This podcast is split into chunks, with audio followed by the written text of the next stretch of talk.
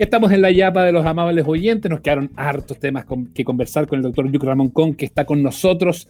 Em, eh, una conversación que tuvimos muy franca a propósito de lo que se está viviendo eh, en las urgencias. Él es médico, emergenciólogo de la Universidad de Chile, muy eh, conectado, por supuesto, con las redes sociales, también en distintos programas de radio, de televisión. Yuc Ramón Con, estamos contigo nuevamente. Hubo mucho cambio entre lo que fue la administración Mañalich de esta pandemia versus lo que se ha visto con el doctor París. Hola, ¿qué tal? Eh, mira, se notó un cambio importante, un cambio hacia la apertura, hacia la apertura, conversar con los distintos estamentos, las sociedades médicas que estábamos ahí esperando, eh, se abrió hacia el colegio médico, a, a, distintas aristas que obviamente la administración previa ha hecho me parece que se notó este, esta distinta manera de manejar las cosas, antes había más soberbia, todo lo veíamos en algunas respuestas bien duras, bien, bien cerradas, y se notó algo positivo. Eh, también entendiendo que el tiempo que, que, tomó París esto no, no era lo mismo. O sea, París ya estaba en el fondo del abismo.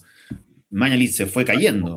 Tocó fondo, en el fondo. Tocó fondo y rebotó y, era, y también era esperable que si mantenía firme las manos en el timón esta cuestión iba a avanzar hacia salir porque también sabíamos que esto es una curva, ¿cierto? una campana de Gauss. Entonces sabíamos que se afirmaba bien, pero lo hizo con mucha más empatía, encuentro yo. Lo hizo de una manera más, más abierta, más franca y eso ayudó. Ayudó también a destensionar y a destrabar muchas cuestiones que estaban ahí que no querían salir a la luz. Otra de las cosas que, también es, singular que, se, ha tocado vivir va de la mano de esto que el, Estado ha, denominado como la, como la pandemia social. Y tú tienes una visión y un pulso y tú lo, has planteado mucho. Conversaciones que tienes en la, televisión, en fin, en distintos paneles y programas que te ha tocado estar, y que va de la mano justamente de, esta, de esta consecuencia. Eh, ¿Cómo lo ves tú? Porque eh, efectivamente el confinamiento de tantas semanas, eh, muchos que tenemos la suerte de llevar 15 semanas encerrados con trabajo y todo eso, pero hay mucha gente que se ha quedado sin la posibilidad de trabajar, que es la gente a la que a ti te toca recibir muchas veces en las urgencias y que de seguro conoces esas historias ahí mucho más que nosotros que estamos hoy por hoy acá encerrados o que en la vida cotidiana nos toca ir a nuestro trabajo, hacer nuestros programas, nuestras cosas e irnos para la casa. Eh, es una situación compleja también cuando uno dice, ok, tenemos que hacer un blackout, tenemos que confinar a toda la gente de la región metropolitana versus eh, la gente que no tiene la plata para comer, no tiene la plata para pagar un tratamiento, para comprar los remedios, en fin, para, todo lo que tiene que ver. Y son casos que a ti seguramente te deben llegar muy de cerca porque te toca verlos presencialmente todas, todas las veces, ¿no? Sí. Em, ¿Sabes lo que pasa? Es que si yo parto desde, desde, la acción médica, desde el arte médico, que es desde atender a un paciente cuando ingresa, saludarlo, conversar, ver qué le pasa, hacer un diagnóstico, llegar a un tratamiento y que el paciente se vaya para su casa y lo pueda ejecutar. Todo es un acto médico para buscar una solución a un problema, ¿cierto? Pero si tú lo llevas a nivel macro, como es pandemia, ¿qué saco yo con hacer un buen diagnóstico, dar un buen tratamiento, si después cuando tiene que ir a su casa no puede ejecutarlo? ¿Me explico? Cuando tú dices la solución de esto es poder quedarse en las casas, con todo lo necesario, con techo, con cama, con comida, con, con gas ahora en el invierno, y no tener que salir a la calle. Y resulta de que por el otro lado no destensionaste, porque no congelaste las cuentas, no congelaste los gastos básicos, no pusiste plata en el bolsillo para poder solventar los gastos. O sea, tú igual lo forzaste a que saliera. Entonces, desde el punto de vista sanitario nos vimos enfrentados a tratar de decirle a, a nuestra población que es en su casa, y por el lado social, o de ayuda social no fue lo suficiente para que eso se llevara a cabo. O sea, yo vi que mi pega de médico al final no sirvió de mucho. ¿Por qué? Porque nosotros hemos escuchado hasta el cansancio, la pandemia no se gana en los hospitales, se gana antes de contagiarse. Y tú para eso necesitas que los distintos eh, elementos sociales, que son los tensionadores, estén resueltos. Y eso lo sabíamos no solo por Chile, que sabemos que es un país muy desigual, de los 15 más desiguales del mundo, en fin, lo sabíamos porque los países que sí lo lograron, ellos pusieron plata en los bolsillos, congelaron las cuentas, congelaron los créditos, no hicieron préstamos, ellos lo que hicieron fue congelar y dieron, retornaron la plata que la gente deposita al Estado, se la retornaron porque entendieron que esta crisis había que salir con esfuerzo de todos. No ganaban los banqueros, no ganaban la AFP, aquí todos ponemos. Bueno, ¿qué pasó aquí? Todo lo contrario. Hoy día vemos que las medidas para, el trato más vulnerable son unas luquitas acá, para allá, para que se sigan salvando como lo han dicho siempre. Y la única estrategia para el trato medio es aumentemos la deuda de gente y de, todo ese trato que ya vive endeudado en todo Chile. Entonces, dime qué ayuda es esa. Estamos en la peor crisis de los últimos 100 años y me dices que eso es una ayuda. ¿Para quién es una ayuda? No, no sé, no entiendo, porque esa gente está desesperada Y hoy día estamos viendo dos fenómenos y que son súper gráficos. Tenemos las ollas comunes, las cuales yo me saco el sombrero y he tratado de ayudar, he tratado de difundir y he ido a la olla y todo, porque hay hambre. O sea, es tan sencillo como que hay hambre. Pero hoy día tenemos la otra olla que está presión. Y esa olla presión es una presión social, que nosotros ya vivimos el primer fenómeno que duró del 18 de octubre al 6 de marzo, que fue bien gráfico, y ahora resulta que lo está incubando de nuevo, porque no hay resuelto lo necesario para que esa cuestión deje de generar presión adentro. ¿Qué vamos a ver? Pero si, eh, no hay que ser adivino en esto. ¿Qué vamos a ver? La gente ya se está ni siquiera molestando, ya ni siquiera pasa por rabia, ya no tienen nada, ya no tienen, no tienen cómo subsistir, ¿te fijáis? O sea, ¿y cuál es la respuesta? Yo aquí voy a ser crítico, ¿cuál es la respuesta? Armémonos mejor como Estado, como gobierno, armémonos mejor, mejor represión, mejores leyes para mantenerlo a todos más callados, más en sus casas y pobre el que ponga un pie afuera. Eso no me soluciona el problema de mi comunidad, ¿te fijáis? Yo creo que podemos usar mejor las capacidades cognitivas de cada uno para que encontremos soluciones efectivas. Porque para mí, ir y, callar a la gente, ponerle la mordaza en la boca, no es una solución efectiva para ningún conflicto y no, no a encontrar el desarrollo social que necesitamos de partida para salir de la pandemia y para lo que sigue Chile después, que tenemos que reconstruirnos, ¿te fijáis? Yo creo que es más que evidente.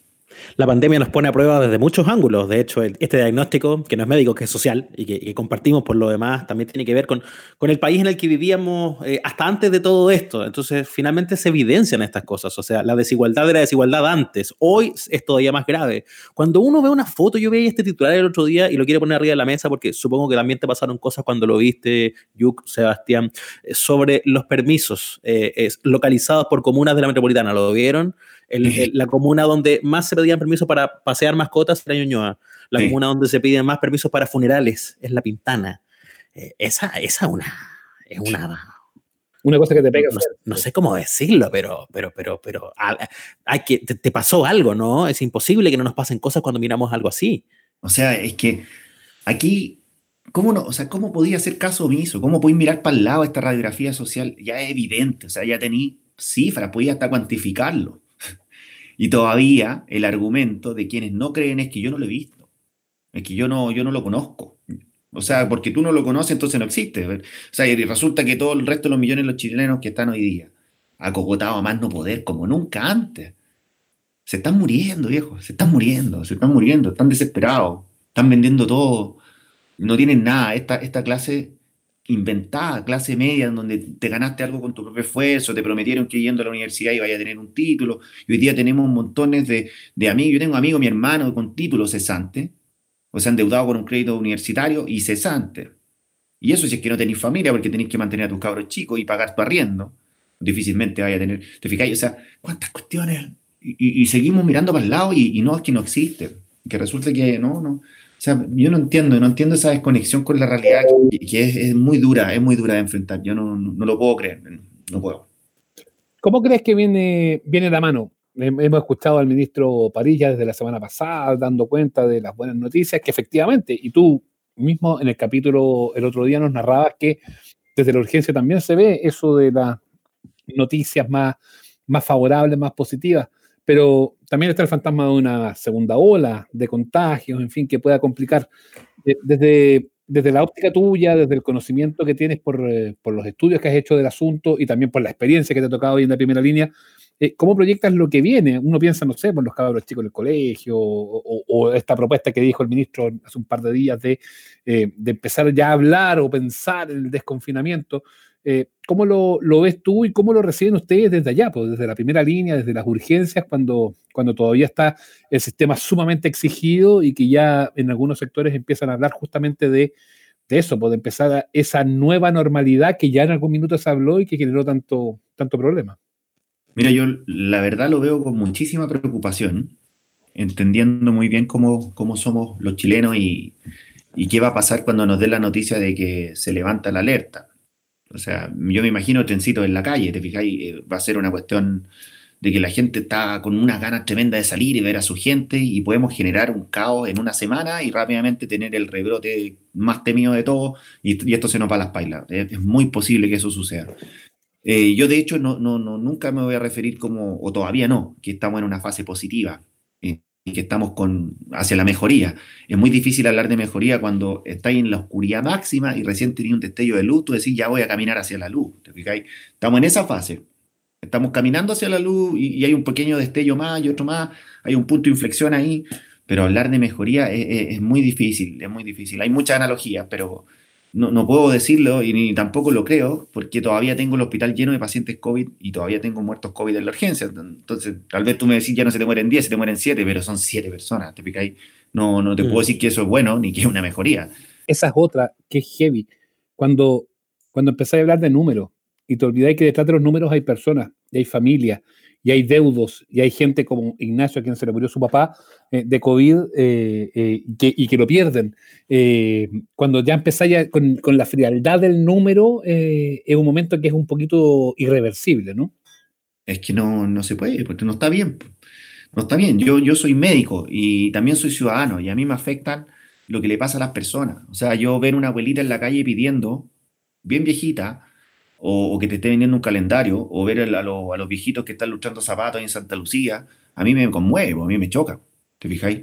Yo la primera vez que tuve un, sueldo, tuve feliz porque le podía pasar una luca, ¿te fijáis? O de repente si tengo cinco lucas se las paso porque yo sé que con eso come, ¿te fijáis? Ese tipo de cosas, si a ti no te mueven y, a ti no te, no te afectan, entonces estáis súper desconectado de tu gente. Y ahí es cuando pasáis a ver números no va. Y lo único que te interesa es una economía que funciona para la propia economía, porque en Chile la economía está pensada como algo que tiene que crecer, y tiene que crecer no importa cómo. Y ese no importa cómo, es que no importa que los trabajadores se te mueran, mientras la cuestión avance, ¿te fijáis? Y eso lo tenemos súper reconocido. Eh, es otro tema mucho más, más profundo, desde los Chicago Boys en adelante, y bueno, en fin.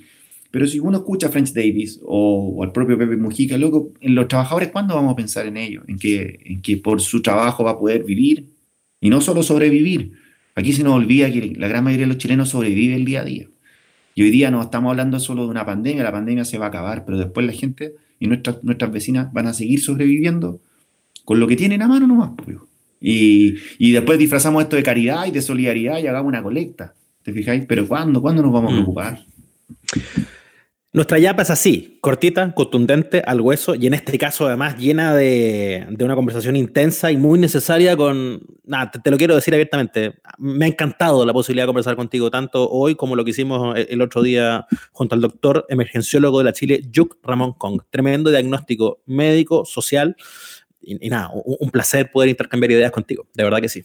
Igual, pues muchas gracias por la invitación y, y nada, pues, para cuando gusten, vamos a estar conversando. También me, me abría harto el punto de vista emocional, porque uno no tiene que desconectarse de las emociones, eso es importante. No, no hay que dejarlas de lado, porque eso es lo que mueve a la comunidad.